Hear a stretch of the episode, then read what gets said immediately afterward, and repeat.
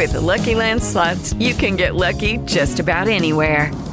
This is your captain speaking. Uh, we've got clear runway and the weather's fine, but we're just going to circle up here a while and uh, get lucky.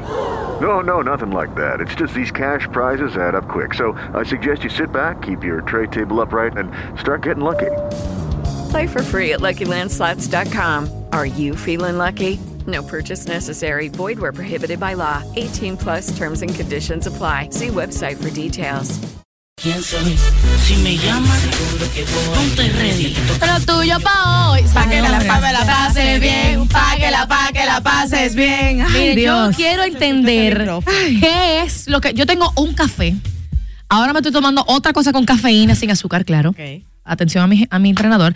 Y estas dos mujeres se paran a bailar. ¿Con qué energía? ¿Con qué fuerza? Estamos de barata, pero feliz. El que fue anoche al concierto de Arcángel, hoy seguro está pidiendo cacao y diciendo por qué hoy no fue día libre, hoy tenía que ser un eh, día festivo. No sé, porque que- es que fue hasta las 2 de la mañana, señores, que estuvimos ahí sí. en la lluvia. Eso fue mucho. Dos aguaceros cayeron, mi amor, y uno feliz ahí cogiendo su agua y disfrutando su concierto. Y me encantó cuando Arcángel dijo que llueva la noche entera para seguir cantando bajo la lluvia. Eh, Sí, y mira que no fue una lluvia cualquiera. No. Eso fue una lluvia que parecía granito, piedra que estaban cayendo. Señores, mujeres al borde, estamos en vivo aquí en la, en la 90.5. Tengo mi Porque derecha. mínimo es Arcángel el que trabaja aquí.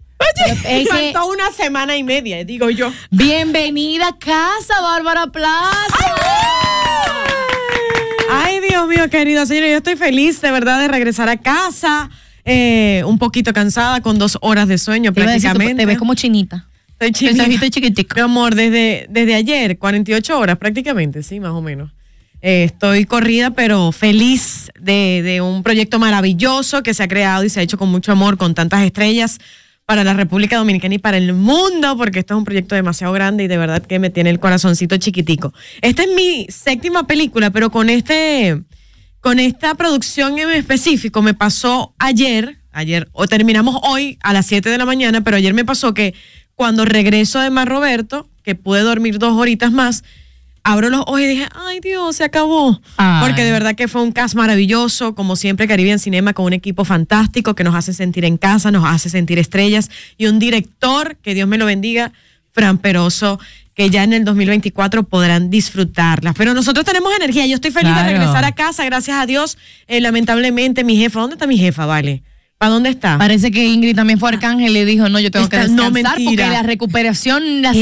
Está ronca. Eh, ella me Y que llamó y, me dijo, tú eres cantando- más joven, arranca tú. Mi amor, y que me dijeron que Ingrid le estaba dando como hasta abajo. Ingrid, Ingrid Y que estaba cantando la, la estrofa de Bad Bunny que no fue. Ay, ¿Qué hay? no hablemos de eso. fuerte. Primero, ya dije quién está a mi derecha. A mi izquierda, Sarine Feliz. Bienvenida. Ay, mujeres, qué lindo estar con ustedes una vez más y con todos esos oyentes maravillosos, mujeres y hombres al borde que sintonizan Estrella 90.5 cada día a esta hora. Miren, yo creo que tenemos que hacer como un breve resumen de todo lo que pasó anoche. Ya va, échenme, échenme el cuento. Ay, sí. Yo quiero que ustedes me echen el cuento, porque tú sabes que nadie afanó más que esta que está aquí, ¿verdad? Increíble. Para el concierto de Arcángel. Mi amor, yo tenía un outfit ¿En galáctico serio? Janina. Ya- Eso fue una combinación, Janina Sar, Angel, buscamos todo, Bright to Be, Susel, todo, todo el mundo junto. Y te llegó tu Está de- guindado en la casa. Ay, Dios mío. Guindadito. Tranquila, porque él Póntelo. dijo que él quiere volver nueva Ay, vez sí. más adelante, pero al, Al Palacio Olímpico, No, o sea, al- al Estadio Olímpico. Wow. Que yo creo que él 100% lo puede hacer. Claro. Dos noches a casa llena, fue Arcángel en el día de ayer, sábado y domingo, en el Estadio Quisqueya. Gracias a Cerveza Presidente por la invitación. Óyeme, fue un conciertazo y el nivel de seguridad que había, de organización, de detalles, hasta las latas de Ay, cerveza. sí. Qué chula, Decía ¿eh? Arcángel, y si tú veías en el lado, estaba toda la información de Presidente Studios, que es esta plataforma que están haciendo de la mano de, Cari de Sí, Caribbean Media World. acá. Y la verdad es que creo que, y también aparte de eso, cuando estuvieron acá, ellos hicieron la primicia Sí, de que algunos artistas y de los que estaban en, los que están en Presidente Studio, se iban a abrir- presentaría. y de hecho, lo Arcángel. hicieron en el primer concierto de Arcángel, que fue el sábado. Los chicos se señores, perdónenme esta voz. Yo estoy como, ah, como hombre. De- Sigan Todos rumbeando, Los rumbeando. chicos que forman parte de Presidente Studio tuvieron una participación muy chula en el concierto del sábado y ahí se pudieron lucir con todo el talento y la preparación que tienen, señores. Pero hablando de ayer, que fue el día en el que Paloma y yo estuvimos, definitivamente para mí fue una noche sin desperdicio. Tal como Sí. Arcángel tiene uno acostumbrado, ahí había reggaetón romántico, perreo. Ahí había de Hasta todo, abajo. mi amor. Yo la bailé toda hasta abajo. No, yo me y me encantó, o sea, cómo la conexión tan especial que todavía él mantiene con el público. Y él lo decía, me gustó mucho cuando él dijo, yo no tengo guion, yo respeto mucho a los colegas que tienen guion, pero a mí me gusta hablar M con mi gente y que me sientan que yo soy como ustedes y eso hace que uno se sienta parte de la producción del concierto y que uno incluso hasta lo disfrute más. Obviamente había muchos invitados, algunos con unos desaciertos. Échame cuento, voy a empezar, voy a empezar de una ay, vez ay, porque ay, aquí llegaron estas mujeres y les voy a echar el cuento a ustedes. Aquí llegaron estas mujeres Ah, hablando. y yo así más o menos, ¿por qué? Porque esa parte no la vi en Instagram, que me tiré todo el concierto por Instagram.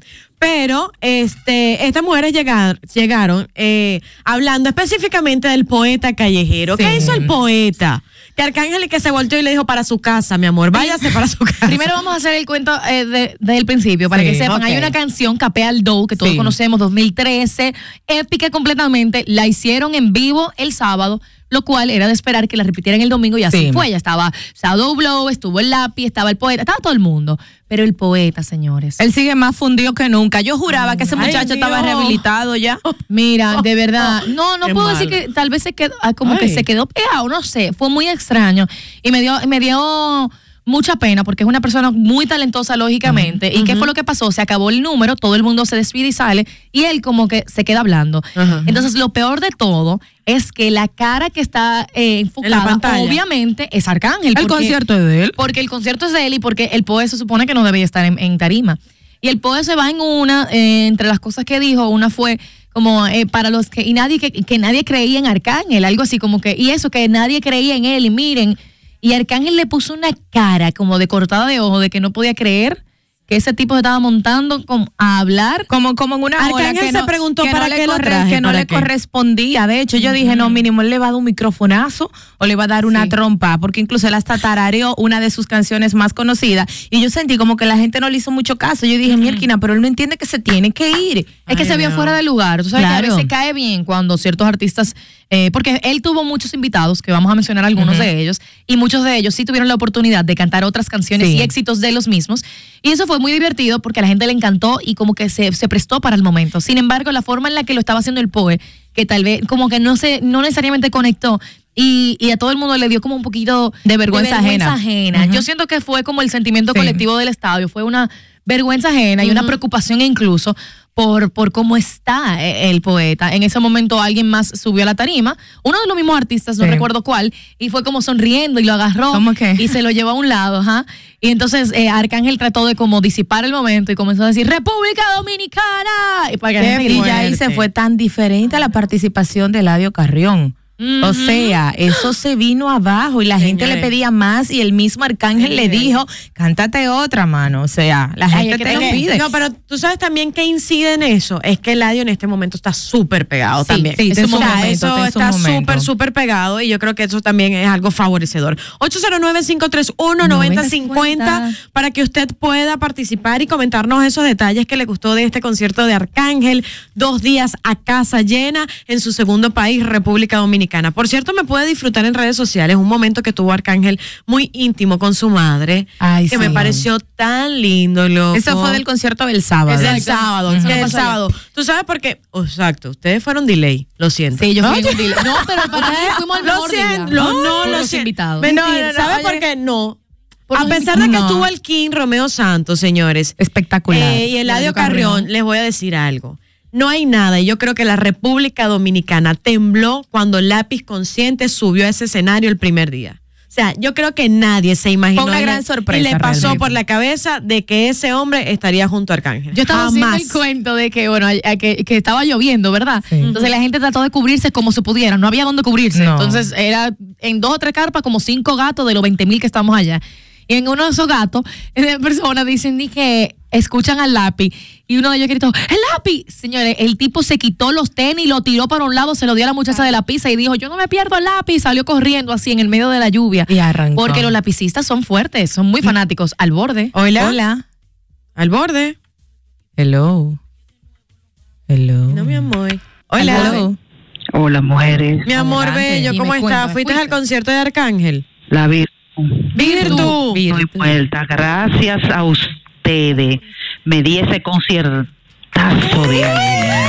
Boricua cuando vi a Romeo. Ay, gracias. abajo.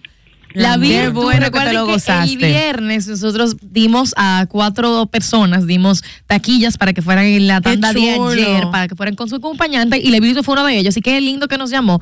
Entre las más, las grandes sorpresas de la noche, era esperado que en el día de ayer fuera obviamente grandes artistas. Claro. Eh, eh, se rumoraba, se Estaban esperando al conejo malo y quedaron así. ¿Qué pasó? ¿Y dónde no, se quedamos, quedamos seco. Seca esperando. como violante. Entonces, no, lo peor es que los rumores fueron tan fuertes que a mí me dijeron, ya él está aquí. Oye. Así se, Y que lo acabo de ver, entró por atrás.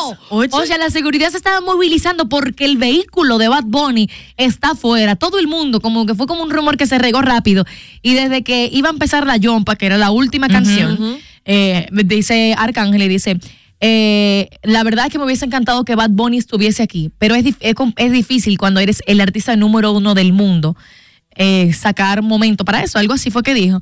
Y yo dije, ay, ahora va a decir, pero él lo un sacó mareo. y vino. Ah, todo el mundo Pues decía no. que era como un mareo. Claro, uno lo vio como. Pero como- señores, los rumores como un fueron, experimento los, social. los rumores fueron Pero tan fuertes que a mí me dijeron que, que Kendall Jenner estaba en Punta Cana. No, mira. ¿Qué? Habladores. Ay, Dios mío, y, y uno tan inocente que se lo cree todo. Y yo, es verdad, porque la tipa montó una foto en bikini. Lo- y tú dijiste, esa playa yo la conozco. Es, esa arena se ve como de Punta Mi Cana. amor, esa estaba aquí, esa mujer. No, Ay, señor. mira, tú sabes qué momento a mí me gustó mucho ¿Cuál? porque ella está en un momento muy vulnerable de su vida y fue la participación de la Rosmaría. Ay, sí, o sea, ella interpretó una canción con Chris Lebron y, después y cuando Romeo. salió Romeo, Chris Lebron pidió que ella volviera a tarima y que interpretara pues un pedacito de la canción que exacto, Romeo, que ellos tienen juntos. Y fue un momento que para mí tan espectacular porque el mismo Romeo dijo, aunque grabamos una canción juntos, es la primera vez que la veo. ¿Qué? Ajá, eso Sí. fue lo que Cállate yo quería la decir. boca. Sí. Señores, cuando él dijo eso, primero la canción se había terminado y Chris Lebron, que Me por muero. cierto, wow, Ay, señores, qué nivel de profesionalismo, A ¿eh? Chris. Lebron. Qué tipo tan con este carisma desde una silla de, De ruedas, ruedas. por un accidente que tuvo, él anda con un yeso. A mí me conmovió mucho verlo así porque yo no sabía que él había tenido el accidente. Cuando yo lo vi ahí fue un impacto muy fuerte para Sí, mí. Este señor así. Sí, yo dije, Dios mío, ¿qué Él le pasó? abrió a Arcángel y también tuvo nueva vez en el, durante el concierto de Arcángel la participación de la canción que él tiene junto con Romeo y Arcángel. Y ese, ese, ese momento fue épico. Primero, obviamente, porque acaba de entrar Romeo, Romeo. y obvio, la gente estaba ¿De muy quién? conmovida con Chris Lebron cada vez que pisaba el escenario. Ay. Cuando se acaba la canción, Chris Lebron dice, yo necesito un momento. Y yo Sí. quiero, yo quisiera que salga, eh, quiero invitar a una chica Me que, que muero. ese es su momento, Sí, algo así. Ella salió, la gente, eso se fue abajo, la gente expresándole todo su amor y cariño con los aplausos. Cantó una estrofa del- de, la canción que ellos estaban haciendo y se De despidió. Siri. Fue bien, fue, fue bien breve, pero fue muy lindo. Qué y me bonito. encantó que le dieran este espacio, esta plataforma. Sobre todo la Rosmaría, una, una chica joven con tanto talento Ay, sí. que está pasando por, por un momento Por tan una situación súper, súper, súper fuerte y que está medicada. Tú sabes que yo tuve la oportunidad de entrevistar a Sammy, a su pareja, y nos comentó de que sí está medicada, está en tratamiento, su mamá también, que ha sido muy fuerte, que a él le ha tocado eh, incluso dejar de hacer cosas porque ella se ha visto como en ciertos momentos para no dejarla sola. Y lo felicité, mira que yo tenía como una... eh, esa imagen que tenía Sammy conmigo en ese momento y en esa entrevista, de verdad que lo felicité por cómo se ha comportado como, con, eh, como pareja justo con la Rosemary. Y Yo la verdad, que para, para ella bonita. significa mucho Sí, el sí. tema de estar anoche en ese escenario y cómo la gente demostró su amor Sí, hacia ella. Y debemos reconocer que la Rosmaría, para mí, esa es mi opinión personal, de las exponentes urbanas dominicanas, es la de mejor voz. Totalmente. Sí. es una O sea, de las de mejor voz. Y, y anoche lo demostró también. Sí. Esa estrofita que A cantó. capela. A capela. Mi amor, es que ahí es donde está todo. Precioso, se veía hermosa, tenía una cosita como de brillo en la cabeza. sí. A mí me encantó. Yo le dije, un Rada, ponme eso. Ajá, una, una guindaleza en la cabeza. Romeo, entonces, para los que vieron que Romeo fue, pues Romeo fue, cantó la canción que ellos tienen juntos. Recuérdame el Siri. nombre. Eh, con Chris Lebron Siri. Siri llama la. Ay, Qué cállate la boca. Y luego él. Y yo grabando. Óyeme, Romeo es un artista eh, eh, espectacular a nivel de lo que es escenario y domi- como domina el público. Ay, sí. Obviamente, eso se fue abajo. Todo el mundo sabe que estaba prohibido subirse en la silla. En ese momento fue. Me No hay control. Todo el mundo se subió en la silla porque. Y esa silla no aguantaba Claro. mucho. la- yo tenía miedo. Claro. Y la Pero verdad. que gente es tan que- irresponsable. no, es que era la emoción de que estaba Romeo y en ese momento le iban a tirar la pista. Y él dijo, no, no, no, páramela. Aquí vamos a cantar capela. Y él Sí, cantó, y él preguntaba, Qué ¿qué cantó ahora? Y cantó como cuatro canciones a capela con la gente. Cantó de Aventura y de Romeo, ya y ahí él como Qué solista. chulo. No, Qué no, fue, Una cosa fue- fue bella. espectacular de ese propósito. Lo que es esta mujer. Eh, en verdad fue... ¿eh? como ¿Cómo que fue? ya. Oh, pero ¿y por qué? Ámanos. Ay, Te estamos siento, actualizando con lo que pasó ayer. Y mira que yo casi no iba, yo terminé yendo en nombre tuyo, fue. al Ay, qué linda. Yo llegué a las seis, fue que dije, tú de que voy a ir, porque Bárbara no va a Una poder ir. persona que yo no voy a decir- representarla. Mi amor, Mira, una persona que no voy a decir su nombre, mm, muy importante, y me llama y que, mira, mi hija, mía, te tengo tu taquilla aquí, hija. Y yo, ¿qué taquilla? ¿Cuál batida? ¿Qué, tú me estás hablando? Yo tengo rodaje hasta las 8 de la mañana. Por Dios, que, me dolió mucho. Mira, y sabes- bloquea a muchas personas, pero nada. Tú sabes que a mí me pasó que yo realmente iba a ir al concierto el sábado, Saray lo sabe, que habíamos hablado, nos vamos en coro y vamos juntos. Entonces, un pajarito me dijo que yo no podía ir el sábado. Que me dijo, porque no, Bad Bunny iba tú porque tienes, vio a tú tienes que cambiar eso para el domingo, Va es el domingo. Entonces traté de hacer La los arreglos. que los Le di una lata, mira, a Noelia y a Sumaya. Le dije, ay, cámbiame eso para el domingo, por favor. Hasta que gracias a Dios se dio posible y de verdad yo no me arrepiento. A mí me encantó haber ido ayer. No, yo creo que los dos días obviamente fueron sin desperdicios. Ayer obviamente, eh, como nos Tenía un plus especial. Tenía un plus porque al menos yo soy fanática completamente de Romeo. Eladio Carrión se la comió. Ay, tener a sí, Rosmaría. sí. eh, fue un momento muy lindo. Y hasta la lluvia. Fue increíble. como Mágico, yo- mágico, mágico. la cuando llovió, que llovió, que yo le dije que parecía que estaban tirando piedra de agua porque dolía. O sea, era Estaba tan fuerte. fuerte. la lluvia. Unos peñones. Unos peñones de agua duró unos minutos y se fue. Eh, pero como que dio como más, hizo, hizo el concierto hasta con más emoción. La gente tenía más energía. Uno sí habla, babo. Ay. Es Oye, verdad, yo no sé qué no, pasó. pero Porque le cayó un palo de agua encima Y del yo- concierto. yo detesto la lluvia, ¿eh? Ay, ay, Yo no me ay. mojo a nadie. Y no, y- y Señores, yo- Paloma yo- es una y lo cosa. Llovió en dos borde. oportunidades y todo el mundo se quedó ahí. Hola. Hola. Buenas, ¿cómo están? Bien, mi corazón de velocotón. ¿Fuiste al concierto? No, si quiero disculparme porque yo me saqué dos boletas ya y camino allá tuve una situación, a mi hija la atracaron y tuve que devolver. Ay, Wow. ay, pero no, no pude buscar la boleta, me cansé de llamar, a ver si podía ir el sábado temprano, pero no tomaron el teléfono, bueno, no fui. Bueno, mi amor, lo sentimos Pero tú- mucho. yo espero que esté bien tu hija. Y de verdad, bueno. Sí, miren, la verdad es que fue un, mira, fue un yo, buen mira, yo busco esos dos. O ese, o ese uno que me, me atracó. Y en la pela es doble. Yo tengo que felicitar a la gente de Z Concerts porque hubo mucha seguridad ayer, Ay, había sí. mucha gente y Qué eso bueno. obviamente uno se preocupa. Eh, sobre todo de que obviamente eh, eso de todo el mundo con todo el mundo mezclado así claro. y muy pegados. Entonces se presta el espacio para que ciertas eh, situaciones pasen. Claro que sí. Pero en verdad, yo dentro del área que, que estuve, que, que eran toda la parte de, como de terreno, VIP, etcétera, no, yo lo vi sumamente tranquilo, sumamente organizado, eh, aún con el calor que como que pone a la Sí. gente como loca. Es The Concerts desde la entrada, que todo el mundo hizo su fila para entrar, súper organizado. Claro, me sorprendía porque que al dominicano así. no le gusta hacer fila. se desespera y por eso es que se arman muchas veces los tumultos, No, no, porque quieren dejen de volar la ajá, Dejen fila. de subestimarme, mi gente, me hacen el favor. Que por cierto. No, pero este, fue organizado por el, por el orden que le dio todo, todo estuvo muy, sí, muy bien. Yo te voy a decir algo. O sea, atención, es the, es the, es the, Es the concert. Concert. Es the concerts. Simon.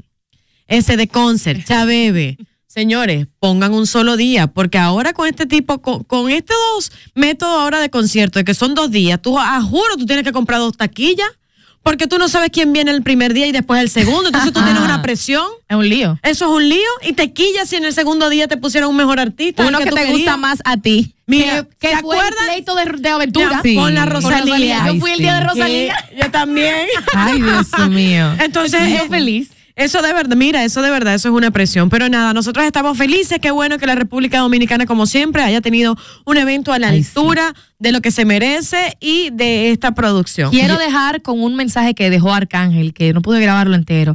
Y yo quería grabarlo entero para ponerlo aquí. Él dijo, eh, él estaba diciendo como, wow, cuánto talento en República Dominicana. Sí.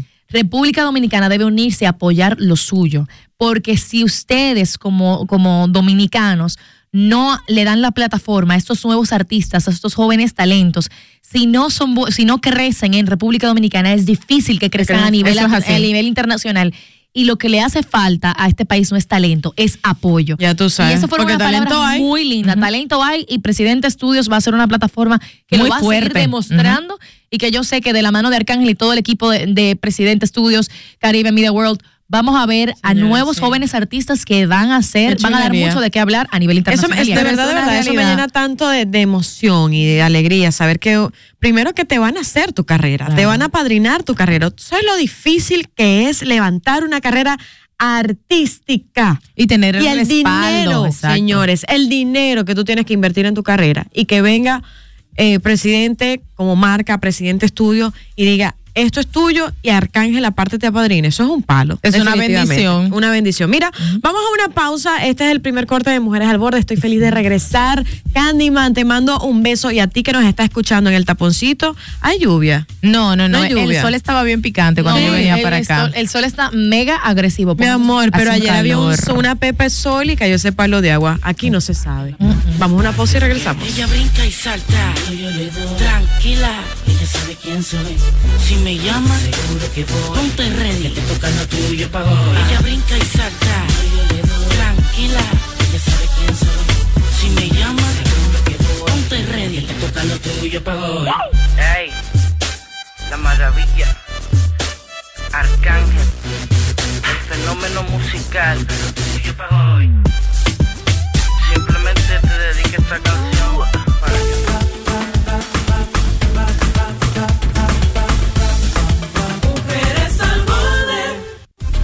Las noticias al borde.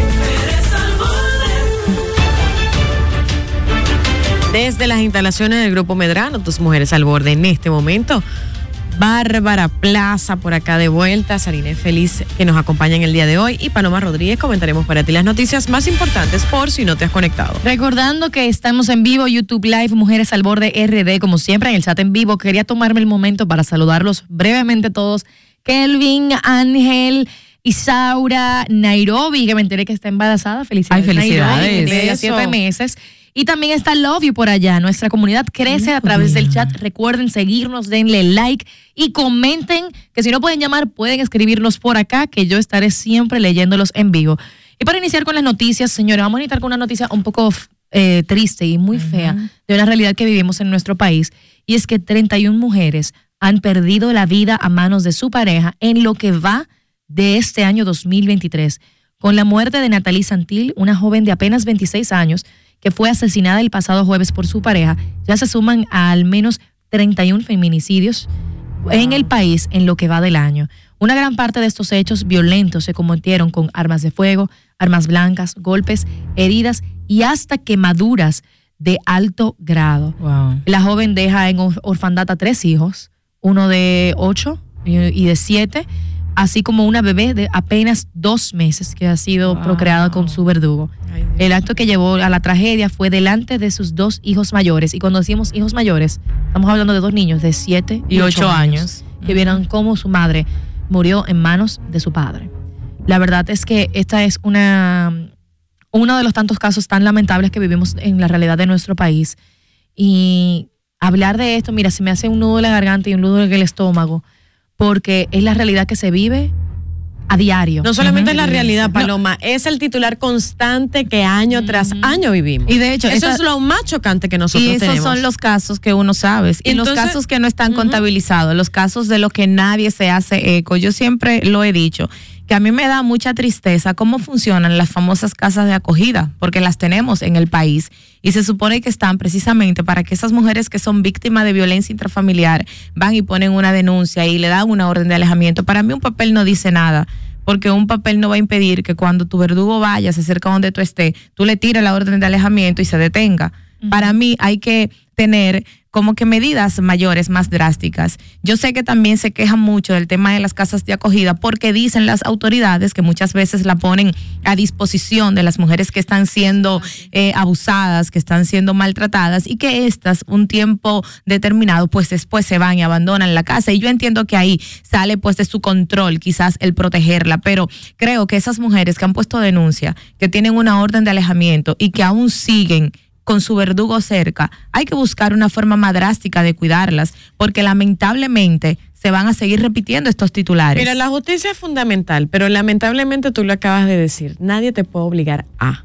Eh, tú puedes darle seguimiento como Ministerio Público a cualquier querella que haya sido retirada cuando tú eh, tienes una denuncia por maltrato, por violencia de género. Tú retri- tú la retiras y lamentablemente es la palabra que más se utiliza en este debate, es que la justicia no puede hacer nada. Pero o tengo- sea, tengo entendido. judicialmente hablando, no se puede hacer nada. Tengo entendido que eso ha cambiado un poco, porque antes cuando las mujeres eh, retiraban la denuncia se paralizaba el caso, pero, según no. tengo entendido ya no es así. No, ya Si no tú le Aún puedes, tú tú la retires, se continúa. Si tú le puedes dar seguimiento para llevar una investigación a ver si esto pasa.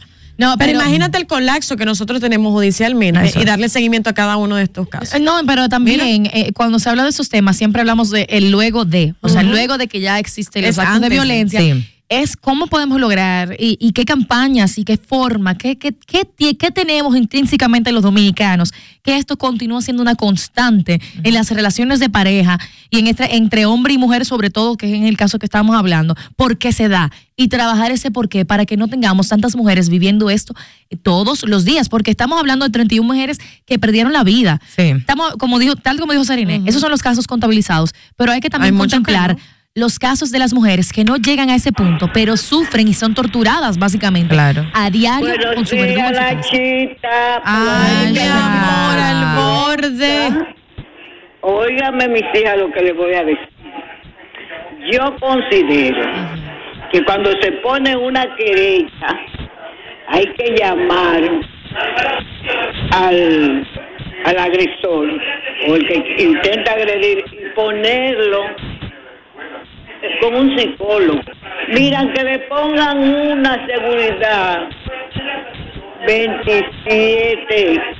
Eh, óyeme, es que no, es que cuando están para matarla, señores, mira, están para eso, eso, ese es su objetivo. Están Si no programados. le dan apoyo psicológico, él no va a desistir de eso.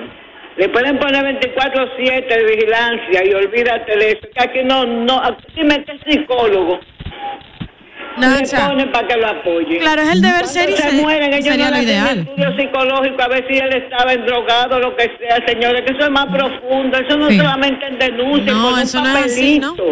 Eso es una que hay estructura cosas, judicial. medidas, escúchame, mi amor, más drásticas que hay que tomar. Si no, no se va a resolver. Y Mira, yo- y tú- y yo, yo digo- creo, yo creo que, disculpa, Sarine, yo creo que lo hemos conversado, esto es un tema constante en el, en el programa, lo hemos conversado que eh, no solamente el, el luego de, sino para prevenir la campaña que se están haciendo, no, lamentablemente no han dado No, no, no, el resultado que se busca, que es crear conciencia, que de verdad que los números bajen. Eh, nos estamos enfocando para mí de una mala forma, la violencia es completa, es general, así los números hablen de que sea más mujer que hombre, pero estamos viviendo en una sociedad donde está violenta eh, hombre y mujer, que todo lo detona, entonces por ahí creo que debemos partir. Por el ahí- enfoque es que se le está Por dando. ahí va mi comentario, que yo creo que también debe hacerse un trabajo desde la casa. Los que somos padres y estamos educando niños y niñas, prepararlos, fortalecerlos emocionalmente y darle las herramientas necesarias para que cuando mañana sean un hombre y una mujer sepan cómo resolver conflictos sin llegar a los golpes, sin llegar a Sí, maltratar, a la violencia o a quitarle la vida a alguien, que creo que es lo que está haciendo falta. Totalmente. Totalmente. Y ahí va a que eh, esas campañas de concientización, estas estos nuevos métodos, vamos a decir, de comunicar, tienen que sobre todo que ir dirigidos a esa juventud que viene creciendo.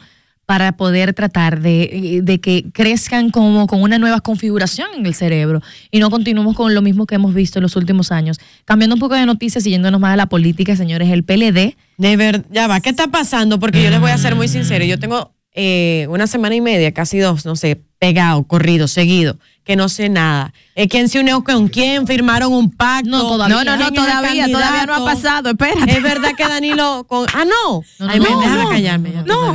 Ay, pero lo que pasa es que en el día de hoy, lunes, el comité político del PLD tiene una reunión y sostiene una reunión para una, una posible alianza electoral para el ¿Cómo? 2024. 42 de los 45 integrantes del comité político fueron convocados al encuentro de hoy con dos tendencias claras, definidas y enfrentadas entre ellos. Los que están a favor de una alianza electoral opositora y los que están en contra. Y es que el tema de una eventual con- eh, concretación electoral mantiene dividida la alta dirigencia del PLD con estas posiciones tanto a favor y en contra. Esta reunión estaba prevista para ahora a las 10 de la mañana en la Casa Nacional del PLD. Todavía no se tienen las informaciones de qué se habló por allá, ¿Qué ha pero pasado? hay una gran tendencia en contra de, de- de esta idea que se está planteando de que si viene o no viene una una, un junte de esa oposición junto con la Fuerza del Pueblo. Los que están en contra de esta concretación, en especial con la Fuerza del Pueblo, parecen tener una ligera mayoría. Y este está liderado por el expresidente de la República y presidente, actual presidente del PLD, Danilo Medina, el aspirante presidencial Abel Martínez y el secretario general Charle Mariotti. Ah, también se estaba diciendo que Abel, eh, o esto es como más rumores, por ahora se entiende. Son rumores, que- son rumores. Una cosa es lo que se entiende hasta ahora y se sabe más de parte de Abel y de su equipo, es que ellos no están diciendo que van a tener, que están a favor de tener, eh, de juntarse junto con la fuerza del pueblo. Sin embargo, en una entrevista que dio Abel, él sí dio a entender que dado, dado el caso que en una primera vuelta, en la, en la, perdón, en las municipales, se dé a entender que el PLD no tiene tanta fuerza como su fuerza opositora. Buscarían una, cómo robustecerse. Una cierta cantidad de puntos de diferencia eh, significativo, ellos podrían considerar para la presidencial, en tal caso, unir sus fuerzas. Y eso, ustedes lo verían pasando. Porque estamos Mira, hablando- con esos leones y esos egos que están ahí de una tolda y de otra, mi hermano querido, yo lo veo difícil, pero como te digo una cosa, te digo la otra. En política nunca se sabe. Eh, cuando tú tienes tanta hambre de pertenecer, usted le vende su alma al diablo. Nosotros vamos a una pausa porque ya nuestro querido doctor Héctor Balcácer está en la casa. Hay una alerta, supuestamente Ay, se sí. rumora con respecto al COVID. Vamos a ver qué tan cierto es eso, qué números puede manejar y cómo prevenirlos para cuidarnos siempre con la salud. al Ay, hay que andar con mascarilla entonces. Ay, Eso se pregunta todo el mundo. Tápate.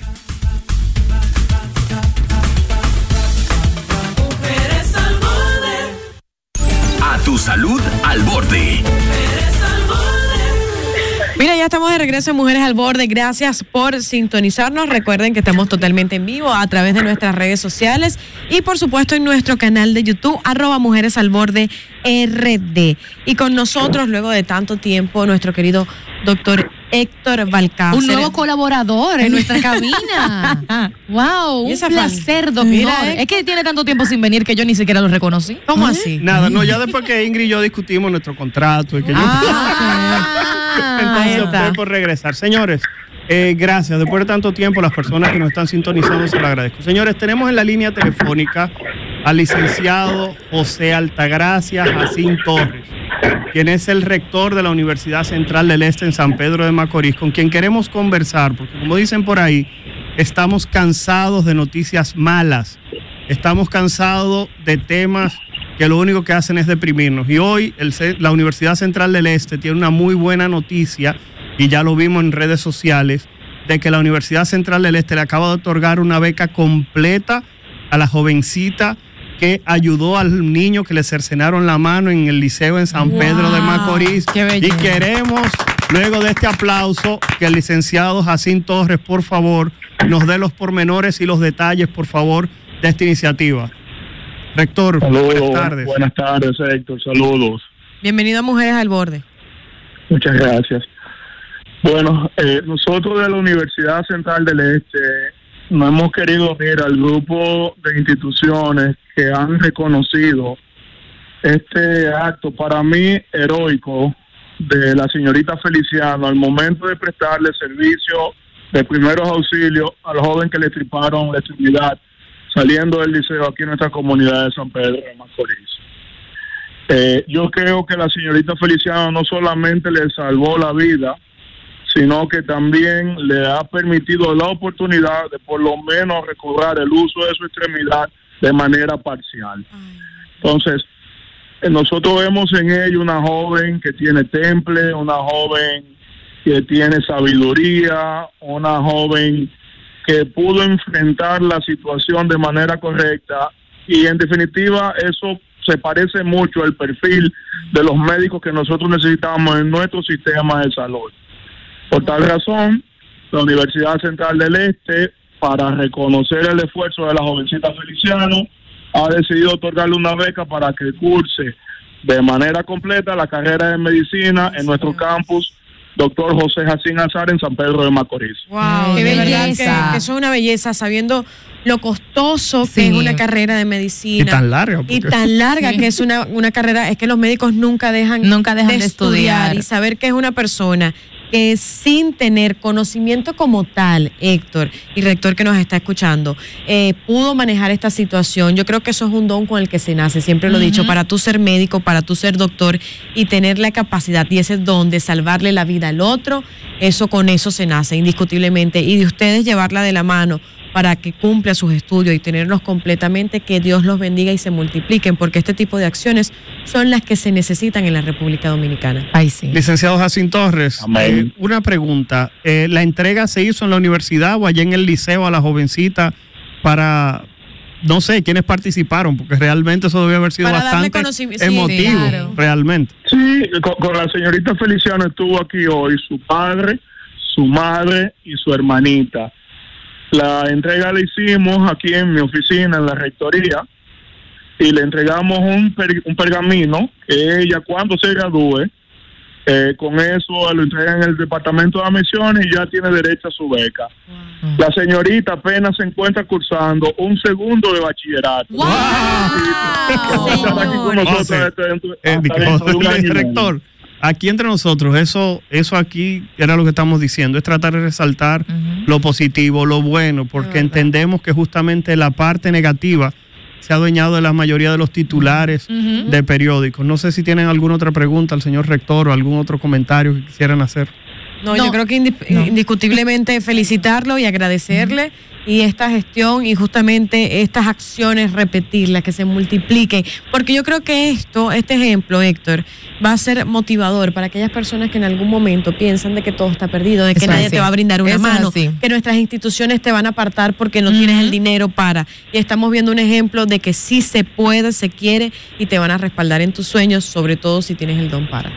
Algo interesante es que, y yo quería antes de terminar, que el licenciado Jacinto Torres hablara de que no es la primera vez que el centro, que la Universidad Central de Este brinda becas. Creo que tiene un programa de becas establecido, real. Claro que sí, Héctor. De hecho, eh, cuando la UCE se funda, se funda con el objetivo de permitirle acceso de una educación de calidad a personas que en aquel entonces no tenían la forma de cómo viajar a Santo Domingo. La UCE tiene un programa de becas que tiene los 53 años que tiene fundada la universidad andando, que se llama UCE Excelencia, donde cualquier bachiller que tiene un índice de 95 puntos de sus cuatro años de bachillerato, tiene una beca en la universidad y puede elegir la carrera que él quiera cursar. Wow. Además de eso, la UCE también brinda oportunidades a los estudiantes que participan en nuestros grupos deportivos y nuestros grupos culturales.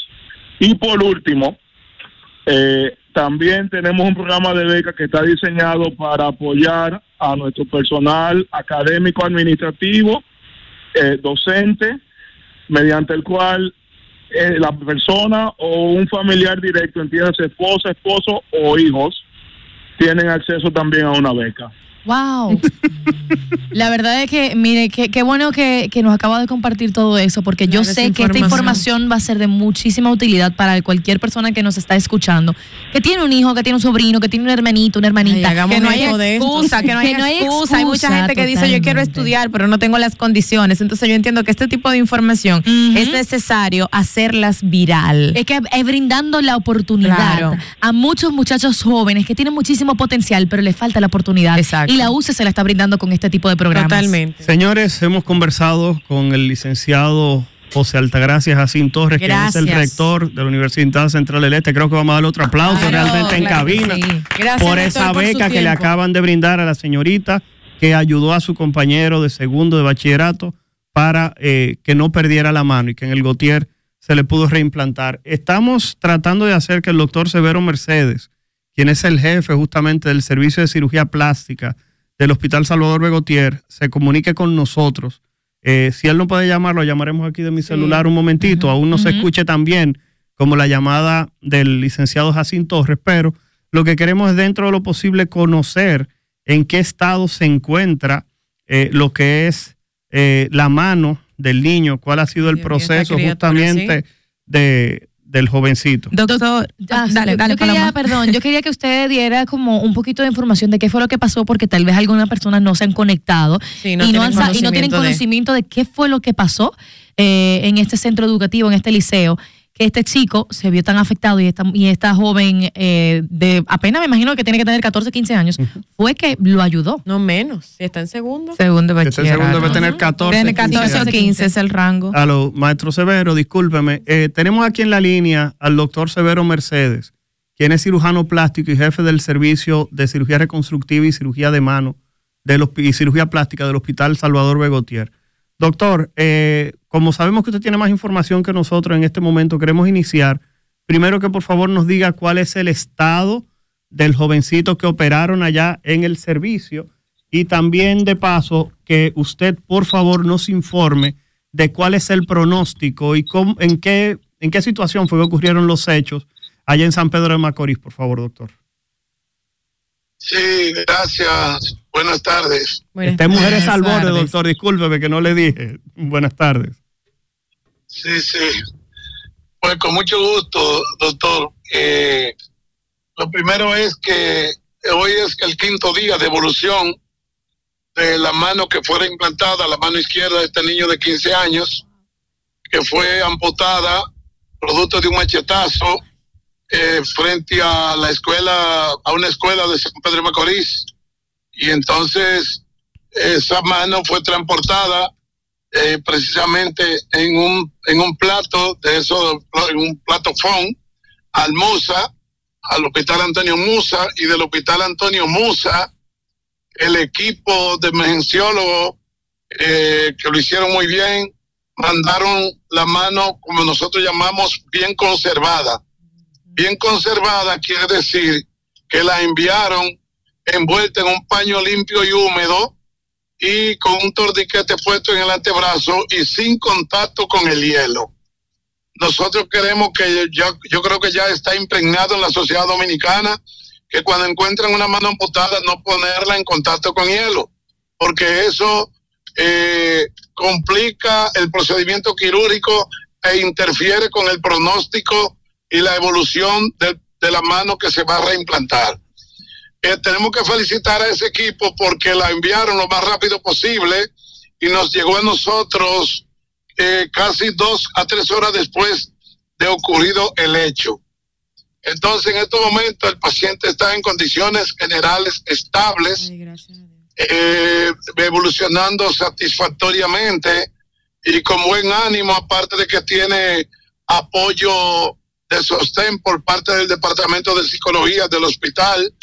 Hemos tenido para ello apoyo de la dirección del hospital en, en la responsabilidad del doctor Armando Holguín, que es el director, y el equipo completo del Departamento de Cirugía Plástica. Le estamos dando seguimiento las 24 horas del día de todos los días.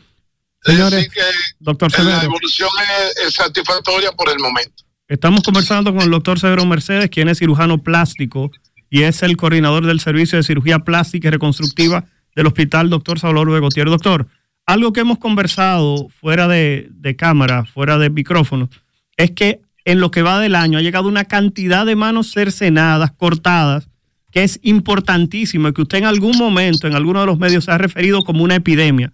Si pudiera, por favor, conversar sobre esto, por favor, doctor.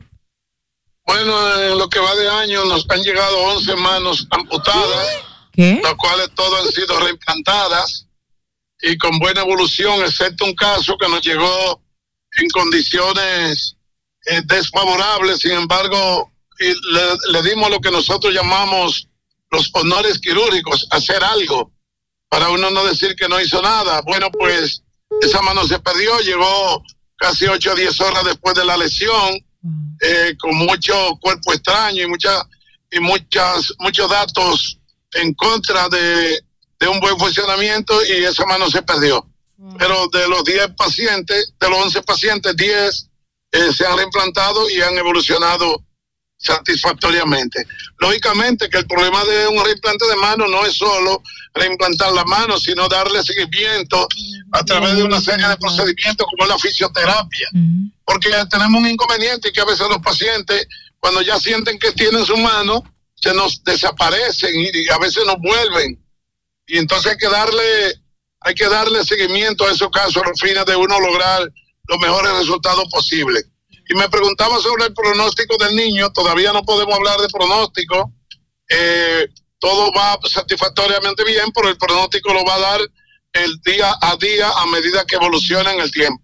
Doctor, sabemos que las primeras horas de este tipo de caso es crucial. Tenemos conocimiento ya de la joven que ayudó a su compañero para que pudiera ser recuperada la mano, él pueda pasar por el proceso de cirugía. Quizás no tenemos mucho conocimiento de qué hizo exactamente la joven para ayudar a su compañero. ¿Usted podría arrojarnos un poco de luz e ilustrarnos a nosotros en caso de vernos en una situación como esta? ¿Qué podemos hacer para ayudar a una persona? Bueno, la niña actuó de manera muy inteligente y ya ella describió y informó que ha hecho curso de primero auxilio. Y lo- ella cogió un suéter que tenía el, niño al que le amputaron la mano, se lo, se lo quitó y lo, y lo colocó en el antebrazo, lo apretó. Eso es un efecto de lo que nosotros llamamos torniquete. Entonces lo que hay que hacer es poner un torniquete y elevar el antebrazo. Con, con la elevación y el torniquete disminuye el sangrado. Este niño hemos tenido que ponerle, que ponerle cuatro unidades de sangre. Eh, sin embargo, eh, por el torniquete que ella le puso, es casi seguro que no ha habido necesidad de, de- de hacer más transfusión sanguínea. Pero lo que ella hizo, en estos casos, el primero que lo ve, el primero que lo trata, es el que más influencia tiene con respecto al pronóstico.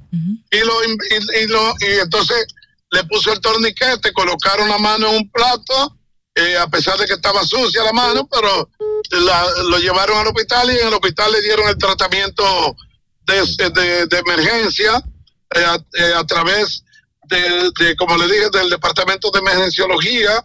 Eh, yo tenía 15 días que había dado una conferencia en San Pedro Macorís, precisamente a través de la jefatura de enseñanza del Hospital Musa, que dirige la doctora Mayra González, ahí con el apoyo de Tony Pimentel y Eliezer eh, eh, Reyes de Emergenciología. Y en base a esa conferencia, esos conocimientos, esas recomendaciones que dimos, ellos aplicaron perfectamente la información que le habíamos dado hace 15 días. Y gracias a Dios, por eso hoy tenemos el niño en buenas condiciones. Doctor Severo. Doctor Severo, ¿está por ahí? Sí, sí, aquí le escucho, sí. Sterling le habla de este lado y quiero de verdad, eh, en nombre de todos los dominicanos, eh, necesitamos médicos de su valía, médicos que de verdad eh, eh, honren la carrera de medicina y nosotros sabemos ya, ya sabemos de su trayectoria. No es la primera vez que escuchamos hablar de usted y de la magia que usted ha hecho dentro de ese hospital, de gente que han salido. Yo conozco a alguien que se llama John, que usted le devolvió la vida. De verdad nos sentimos felices y contentos de contar con médicos, con personas que de verdad hacen honor al juramento hipocrático. Le queremos tributar un aplauso a doctor usted, doctor Severo, y que Dios lo bendiga. Muchas gracias, muchas gracias. En estos momentos acabo de salir del hospital y, y estaba con la mamá y con el niño y lo han visitado muchas autoridades. Las autoridades han dado apoyo. Eh, tenemos que reconocerlo. Nos han dado apoyo a todos los niveles, sobre todo la gente del Servicio Nacional de Salud. La persona de Mario Lama ha hecho su, su aporte y, y de, de verdad que lo reconocemos y le damos las gracias. Porque esto es un trabajo en equipo, este es un problema multidisciplinario. Esto no es un problema de cirugía plástica. Aquí interviene anestesiología, psicología, ortopedia, medicina interna, todo, todo, todo han aportado y siempre apoyan nuestras actividades y nuestro trabajo. Doctor Severo, muchísimas gracias por recibir la llamada. Simplemente decirle que quizás no lo sepa, pero nuestro amigo, el doctor, el licenciado José Altagracia Jacinto Torres, le acaba de dar una beca completa a la jovencita que ayudó a su compañero para que la mano estuviera hoy en buenas condiciones. Doctor, muchísimas gracias por tomar una llamada y un Pues abrazo. yo felicito al doctor Racín y, y de verdad que ese tipo de acciones es necesario en este en nuestro país. Un abrazo, doctor. Cuídese mucho.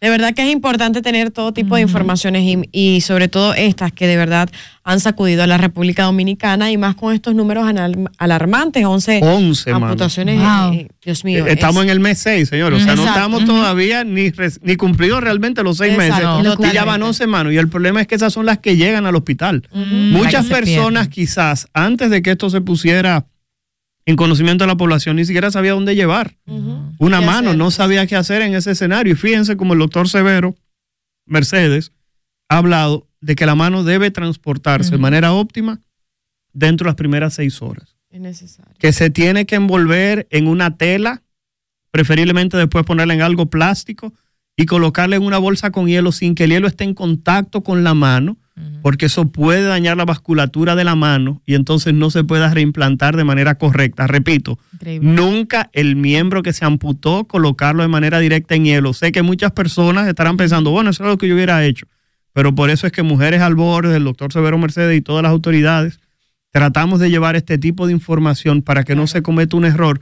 Y como dice el doctor Severo, algo que quizá él no mencionó, es que posiblemente el niño recupere entre un 60 y un 75% de la función de su mano izquierda, pero es preferible a no tenerla. Claro, claro que señores, sí, eso señores. tiene un efecto completamente devastador en una persona que le falte Y súper mano. joven, Claro que sí, 15 años era lo que tenía el muchacho. un Entonces, niño, cuando uno evalúa este proceso, se da cuenta, como dice el doctor Severo, es algo que va más allá de la parte solamente médica. Estamos hablando de un proceso que como sociedad tiene que llevar a analizarnos, desde ayudar a la persona hasta evitar que este tipo de situaciones ocurran. Eso es extremadamente relevante que lo saquemos a colación aquí en esta conversación. Héctor, tú sabes que para nosotras también es importante tocar un tema que en las últimas semanas se ha visto expuesto en los titula- titulares de los medios de comunicación. Estamos hablando sobre cuál es la realidad actual del COVID en la República Dominicana o de otras infecciones respiratorias, porque eh, hemos visto titulares que alarman a la sociedad. Se tienen que volver a las mascarillas, no se tienen que volver a las mascarillas. ¿Cuál es la realidad que se está viviendo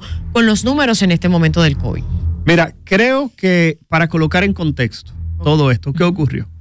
La Sociedad Dominicana de Neumología y Cirugía de Tórax lanza un comunicado alertando de que sus participantes, entiéndase los neumólogos, habían observado un incremento en los casos de infecciones respiratorias. Y ellos citan tres agentes principales en la comunicación, que son el virus de la influenza, eh, hablan del sincitial respiratorio y mencionan que había un incremento en los casos de coronavirus. Luego de que la Sociedad de Neumología y Cirugía de Tórax lance este comunicado, un grupo de personas decidieron pescar en mal revuelto y lanzaron un comunicado falso diciendo a partir del primero de junio regresan las mascarillas de manera obligatoria. Eso tienen, tienen las gónadas tan grandes que esas personas pusieron a tu número de oficio en ese documento completamente falso, diciendo que íbamos a regresar. no entiendo qué ganan esas personas generando, sí, pero no podemos decir eso al aire. No, yo lo dije. Yo no lo dije podemos decir si entre dientes. Ese gana de Jota. Exactamente. Pero ¿qué ocurre? Lamentablemente lo que ocurría en ese momento fue que las personas se llenaron inmediatamente de temor. Reconocer, no, es que el problema es que mucha gente ha olvidado que estamos viviendo en algo que se conoce como la pospandemia. Y la pospandemia es un periodo que está lleno de temores. Claro. Hoy en día en el hospital, hoy, esta mañanita, me detiene una señora y me dice, Balcácer, yo salí positiva a coronavirus hace una semana, pero una señora que estaba caminando con su mascarilla puesta, Normal. normal, y me dice, ¿usted cree que yo me tengo que hacer una tomografía? Y yo le digo, ¿qué tú te sientes? Nada. Y le pregunto, ¿pero te falta el aire? No. ¿Has hecho fiebre? No. ¿Sufres de alguna enfermedad? No. Y le digo, ¿por qué te quieres hacer la tomografía? Porque no me quiero morir. Entonces, ¿qué es lo que estamos hablando? Estamos hablando de ese trauma que queda posterior a un evento como fue la pandemia, que muchas personas han olvidado, que mató casi 7 millones de personas y aquí en el país murieron casi 4.500 personas. O sea, estamos hablando de un evento a nivel mundial que tuvo características de catástrofe.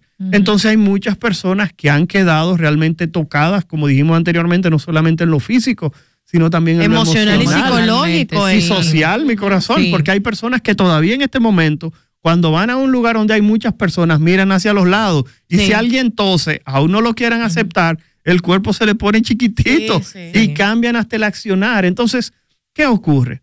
En este momento, estamos en ese momento de post-pandemia, en ese momento de temores que afloran, que están en este momento generando preocupación dentro de las personas. Entonces, ¿qué pasa? Balcácer, ¿hay un incremento o no de coronavirus en República Dominicana? La respuesta es que sí.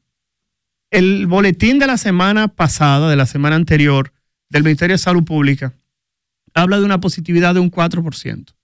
Eso significa que de cada 100 pruebas de coronavirus que se hicieron la semana pasada, 4 estaban saliendo positivas. La anterior era un 2%, era 1.54, lo que significa Que que, sí, que se du- aumentaba, que duplicó subiendo. el número de casos. Esa cantidad de casos, Balcácer, debe preocupar. La respuesta es que la Organización Mundial de la Salud habla que para que sea preocupante tiene que estar por encima del 5%. Todavía no hemos llegado a ese 5%, pero peor aún. Señores, ¿ustedes recuerdan cuando nosotros hablamos de positividad aquí de coronavirus por encima del 30? Gracias. o sea que todo el Y mundo todos que los días un boletín nuevo. Exactamente, pero no solamente eso. En este momento, ¿ustedes han visto las emergencias de que copadas de personas con coronavirus? No, realmente no. Han incrementado los ingresos de coronavirus.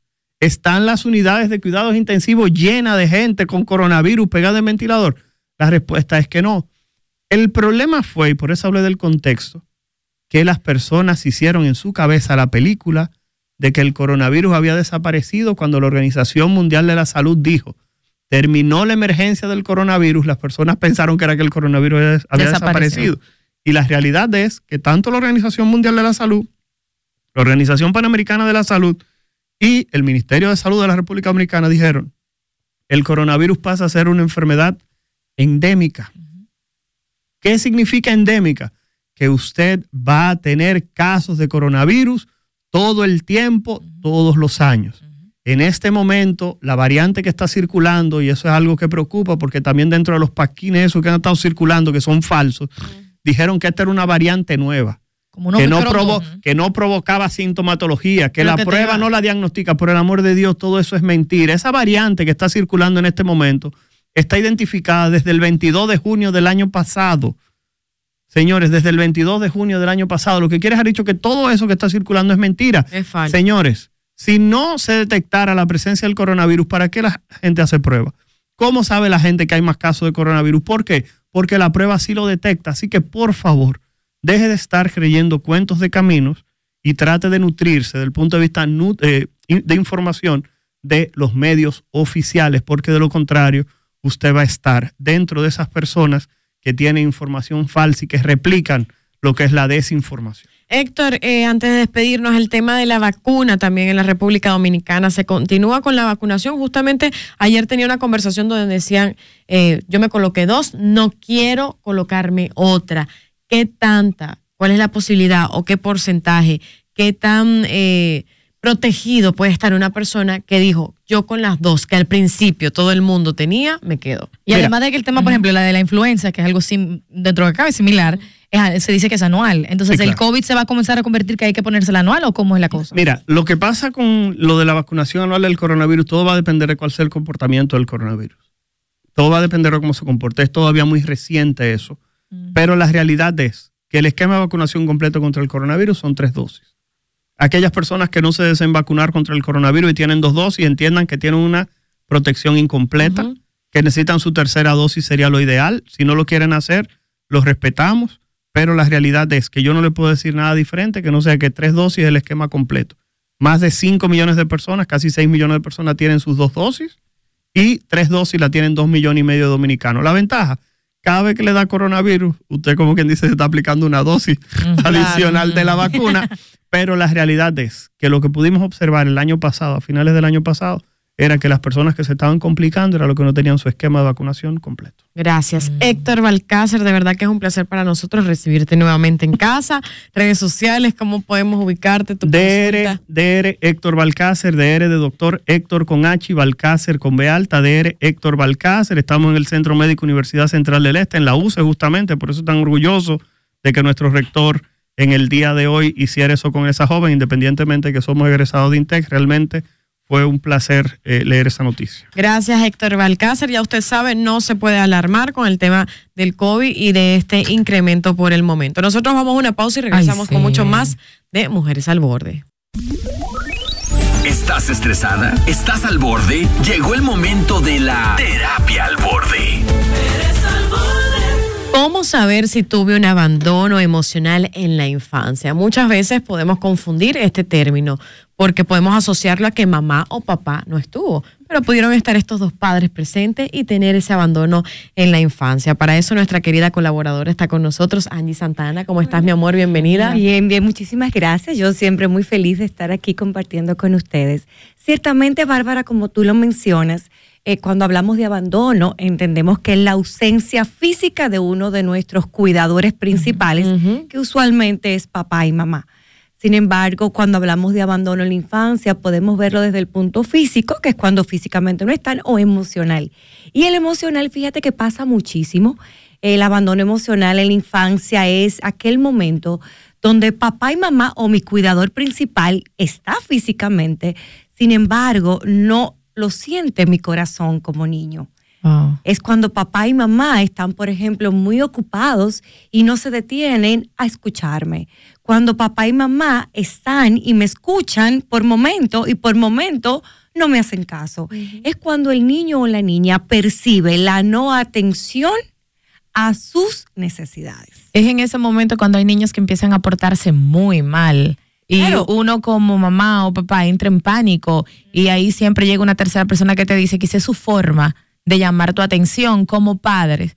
¿Cuál sería nuestro stop sin tener que esperar a que el niño empiece a portarse mal o a tener una conducta que nos lleve a la histeria a nosotros? No, o percatarte de que tú estás teniendo ese abandono, sí. porque Oh, sí. eh, hoy en Eh, día, eso lo- es lo que te quería decir, hoy en día los padres no tienen tanto tiempo, Angie, como para estar tan presentes como estarían nuestros padres anteriormente. Incluso por la misma necesidad de poder suplirle todo lo que pueda necesitar el niño, garantizarle una mejor vida. Así es, así es. Mira, ¿cómo nos damos cuenta? Lo lamentable de todo esto es que es en la adultez que Wow. comienzan a salir todos aquellos baches que nosotros y todas estas carencias que nosotros tuvimos que vivir en nuestra infancia, a través de nuestra visión hacia la vida, a través de nuestras relaciones interpersonales que a lo mejor no son tan sanas como quisiéramos, es que yo me doy cuenta, o otras personas como un especialista se puede dar cuenta, cuál herida tengo yo de la infancia.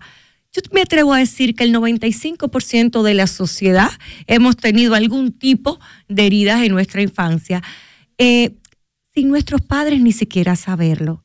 Como padres yo digo que nosotros tratamos de hacer lo mejor por nuestros hijos. Y no hay un manual que nos diga cómo ser padres. Y mm, por ser madre o padre no somos perfectos, tenemos Exacto. nuestros propios errores y bueno, cada uno de nosotros lidiamos con eso. ¿Qué pasa con el abandono? Es una de las heridas de la infancia que más daño hace al ser humano. ¿Por qué? Porque crea un ser humano ambivalente en cuanto a sus relaciones de pareja. Eh, creamos relaciones inseguras, ¿verdad? Creamos relaciones eh, eh, eh, nerviosas, por ejemplo, yo tengo un novio, yo tengo la herida del abandono, yo voy a estar constantemente necesitando que mi pareja me apruebe. Tú estás seguro que tú me quieres y tú me vas a dejar y tú te vas a quedar conmigo. Que eso termina siendo molestoso para la otra parte. Totalmente. Y a las amigas les exijo más de lo que debería yo exigirle, porque muy dentro de mí yo tengo esa sensación de que no soy suficiente y que por eso tú no vas a permanecer en mi vida. Pero entonces si yo identifico eh, esa, eso- esos, esas características, esos factores y esa, esa necesidad que yo tengo de esa aceptación y de que estén conmigo, ¿cómo una persona ya adulta, ya madura, puede ir hacia atrás y trabajar y sanar eso? Porque primero para poder, para poder mejorarlo de hoy, tiene que sanarlo de ayer. Claro. Y así mismo, bingo. Mira, déjame decirte una cosa. Yo creo que la herida de abandono, si bien es cierto que una de las heridas que más daño nos hacen como un ser humano, es una de las heridas que nos reta como ser humano. ¿Por qué? Porque el abandono y el rechazo es la posibilidad que la misma vida nos da para nosotros hacernos cargos de nosotros mismos. Y si bien es cierto que yo debo de ir atrás y reparar esa herida, reconociéndola, perdonando y entendiendo el por qué ocurrió lo que ocurrió, yo debo también tener una responsabilidad conmigo misma, conmigo mismo, de decir, no recibí esto, quise recibirlo, lo necesité, pero ahora es mi responsabilidad darme a mí lo que yo necesito, perdonarme y perdonar y aceptar. Hay un cuento que a mí me fascina muchísimo, es un cuento terapéutico que se, se llama ¿Dónde están mis monedas? que justamente habla del abandono. Y esto lo traigo a colación porque es lo que quiero decir con, con el reto que te da el rechazo y el abandono. Yo no puedo ir por la vida culpando a mis cuidadores, a mi mamá, a mi papá, a mis exparejas, de lo malo que hicieron conmigo. Porque yo no tengo control de lo que ya pasó y no tengo control de lo que motivó a que eso pasara. Ahora, yo sí tengo control a responsabilizarme de yo darme lo que yo necesité, necesito y necesitaré. Es mi responsabilidad. Tra- y trabajarla. Eh, el abandono se arrastra a través de los patro- patrones generacionales. Sí, claro que sí. Nosotros tenemos una predisposición, por decirlo de alguna manera, que nos, que, que, que cae, eh, que presiento, por decirlo de una forma, el abandono. Por ejemplo, mi mamá pudo haber sentido, hubo- pudo haber tenido la herida de abandono de su mamá. Ella es mi abuela, la, que, la que provocó eso. Mi mamá va a arrastrar Sí. esa herida y por ende yo, su hija, voy a sentir eso. Claro, por su comportamiento y su forma de por crianza. su comportamiento y forma de crianza y hay una predisposición. Recuerden que nuestras neuronas y todo nuestro funcionamiento físico orgánico se va eh, modificando de generación en generación y nuestras relaciones interpersonales ayudan a que eso se modifique de una forma u otra y por eso es que se pasa de generación en generación. Tú sabes que quiero regresar a ese punto que me pareció fantástico. Luego de que somos adultos, vamos a hacernos responsables. Y, y yo lo comentaba muchas veces. A mí me fastidia este tema de el niño herido fue por culpa de mi mamá, fue por culpa de mi papá. Oye, se lo puedo comprar a una criatura de 15 años que ya tenga eh, la capacidad de darse cuenta de que está pasando algo con él y su comportamiento. Pero una persona para mí, ya adulta, Con independiente, cédula, como digo con yo. cédula, que se mantiene y paga un recibo de luz, tú no puedes. Y creo que son patrones que hoy en día vemos con el tema del niño herido. Así es. Eso es un, eso es un tema para mí de verdad, Angie, que yo digo, ¿hasta cuándo el niño herido y hasta cuándo le echamos la culpa a mamá y papá con el tema de la sociedad y el comportamiento que está teniendo el individuo? Totalmente de acuerdo contigo. Hay una realidad, hay una realidad de que, como dije ahorita, el 90-95% del ser humano en el planeta Tierra tiene un tema de la infancia que está arrastrando y es lo que, lo que le trabaja para que sea el ser humano que es hoy día. Eso hay que trabajarlo, eso hay que reconocerlo. Pero una cosa es, como tú bien lo decía Bárbara, yo reconocerlo, yo trabajarlo, pero no atribuirle mis fracasos del presente a las acciones o no acciones del pasado. Es mi responsabilidad decir, voy a seguir cargando con esto, voy a seguir culpando a mis padres de lo mal que me va en la vida y yo no hacer nada nada más que lamentarme. O yo decir, ok, vamos a ver, esta es mi vida, yo soy adulta, tengo cédula, entonces yo la voy a tomar en mi control y voy a buscar la ayuda necesaria para que eso sea así. ¿Y cuáles serían esas herramientas que una persona que se encuentra en ese momento, que lo único que se le pasa, que se, que se identifique y dice, oye, me estoy culpando, en verdad culpo a todo el mundo, porque ellos son los responsables de donde estoy ahora, pero ellos no son los que me van a sacar de este problema. ¿Qué la persona puede hacer para ese, esa modificación como en el chip? Porque eso es un cambio de chip completamente que se tiene que hacer. Totalmente. Totalmente. Mira, eh, eh, ay, Dios, va a sonar un poco cliché, pero hacerlo solo es muy difícil. Es muy importante que nosotros, después que decidimos trabajar en ese tema, bueno, reconozco que tengo una herida, vengo cargando con esta mochila que es un lastre en la vida porque no me ayuda a avanzar. Yo debo de buscar una guía que me acompañe en el proceso de reconocimiento, sanación. Ni siquiera voy a mencionar la palabra perdón. Ok, eso llega solito puede ser una guía espiritual, ¿verdad? Un sacerdote, un pastor que pueda trabajar en tu corazón.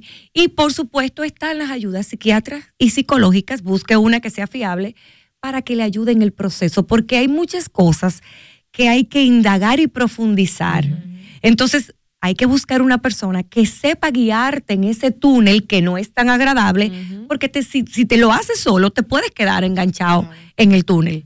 Entonces tiene que ser una persona que te pueda guiar, te lleve hasta atrás y te traiga adelante ya sano y salvo. Con una visión Con una completamente visión diferente. completamente diferente. Ahora, lo primero es, y voy a lo que decía Paloma, tú tienes que reconocer que tú estás atribuyéndole tus malos pasos o tus pasos eh, no fructíferos a acciones que ocurrieron de otra persona en tu pasado y que tú quieres trabajar en eso. Eso es lo primero, reconocerlo, reconocerlo. Nunca, nunca culpes a nadie, nunca, nunca culpes, porque yo siempre digo que detrás de cada acción hay una situación. Y yo creo que la- las heridas se curan con el hilo de la bondad, con la aguja de la comprensión y la aceptación. Bien, y entonces eh, trabajar un poco en eso. Nunca culpar, nunca atribuir, nunca señalar va a dar buen fruto en mi vida en el presente. De una u otra forma va a tener esa carga energética, Ah, emocional, que no vas a, que quieres dejar atrás, pero que la traes con eso, justamente, con esa claro, culpa. así es. Angie, de verdad que gracias eh, por siempre estar con nosotros y traer temas tan interesantes. 809-531-9050, usted que nos está escuchando en este momento a través del dial 90.5 FM, si tiene alguna pregunta con nuestra experta y este tema que día a día, a pesar de que tenemos tantas herramientas, que es consecutivo, eh, sigue presente en nuestra sociedad con el comportamiento. Angie, ¿cómo esa persona, porque tú lo acabas de decir, el, cuando tú estás adulto te das cuenta, pero de una u otra forma, cuando ya tú estás haciendo camino, no está ni mamá ni papá presente, ¿tú crees que sí se pueda ir eh, como tejiendo ese patrón de decir, un momentico, yo creo que no voy por el camino correcto? O sea, tiene un niño o un adolescente, mejor dicho, un niño no porque está muy, muy chiquitito, pero un adolescente ya entrando a una adultez tiene, puede tener esa capacidad de percatarse de que está arrastrando algún patrón que no le va a hacer bien para su adultez y sus decisiones. Mira, en la adolescencia es muy difícil que solito o solita el adolescente se dé cuenta. Es muy, muy difícil. Pero de ahí sí pueden comenzar a generarse estos patrones. Sí. Ok. Ahí sí, en la adolescencia puede ir soltando muchos Algunas señales, Claro que sí, señales, claro, claro que sí. Es bueno que los padres entendamos algo. Ciertamente nosotros tenemos que trabajar porque tenemos que darle una calidad de vida dentro de nuestras posibilidades buenas a nuestros hijos. Eh, eh, que eso no te cree culpa, ¿ok? Pero sí que podamos entender que cada etapa necesita de nuestro cuidado especial.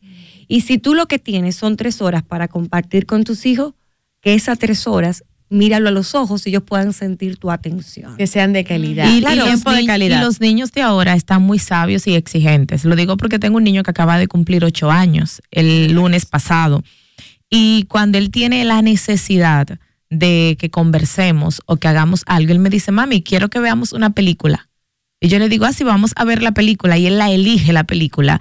Y yo agarro el teléfono, él la para. Y me dice, mami, pero tú no estás viendo la película conmigo. qué y, para, y para mí, eso me choca de una forma como tan fuerte.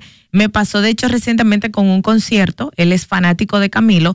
Y él me dijo, yo quiero que tengamos una cita mamá e hijo, que vayamos al concierto de Camilo. Y yo dije, wow, él me está pidiendo, esa es su forma de hacerme saber, yo quiero que tú me dediques ese tiempo. O sea, y es cuestión de nosotros como padres buscar el espacio, aún en medio de todas las actividades que tenemos, para poder dedicarle ese tiempo de calidad a ellos. Por eso te hice la pregunta, por, por los niños que estamos teniendo hoy en día. Si tienen la, porque mira cómo dice el hijo de Sariné, o sea, mamá, son, son muy avispaditos, son muy Sí, pilas. sí, sí. O sea, ellos, hay una buena generación con este tipo de patrones que ya se están dando cuenta o te están pidiendo a ti sin tú darte cuenta la atención. Mira, están ahí. Yo creo que ahora como tienen mucho más acceso a muchísima información, pues sí. sus requerimientos son muy, muy Directos, claros y sí. directos. Pero todo niño necesita exactamente las mismas cosas. Sí. Y uno lo expresa de una manera y otro lo expresa de algo. Gloria a Dios que hay muchos que lo expresan claro. Totalmente. Porque lo que no lo expresan entonces es peor. Señores, Por eso nosotros como padres que tenemos que estar claros de que ningún niño es un adulto. Recuerdo una, una paciente que me dice la semana pasada, no es que él tiene ocho años, pero él es un adulto, o sea, él es un hombre. Es un niño. Y, y yo decía, no, no, no, es un niño.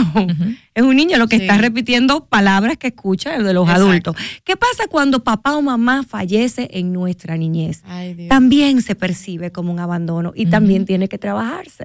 Claro, es sumamente difícil. Totalmente. Y se hace un trabajo, por ejemplo, hay, hay una técnica que a mí me fascina en terapia que se llama la técnica de la silla vacía. Y es poder traer a aquel ser que no está presente porque vive en otro lugar o porque falleció a la sala de consulta. Y poder Y expresar. poder expresar y poder conocer cosas de esa persona. Excelente. Cuando nosotros nos dedicamos, señores de adultos, a conocer la historia de nuestra mamá, a conocer la historia de nuestro papá, podemos entender por qué de muchas cosas. Total. Y ya no lo vemos como la superhéroe de mamá Sí. o el superhéroe de papá, sino el humano que me trajo al mundo. Totalmente, eso es tan cierto, Angie. De verdad, agradecida nuevamente contigo por tu tiempo, por compartir herramientas que nos arrojen luz en un mundo tan caótico, en un mundo de tantas heridas. Yo siempre lo he dicho, ¿no? A pesar de, de que es tan complicada, la vida es bella. Y para eso nosotros te vamos a brindar siempre herramientas para que tú puedas salir de esa situación que estás viviendo. Angie Santana nos eh, estuvo con nosotros. Por favor, tus redes sociales, consulta cómo pueden estar, eh, ubicarte y contactarte. Claro que sí, angiefernández.rd. Estamos en el Centro de Apoyo a Asistencia Psicológica, 809-692-3070. Gracias.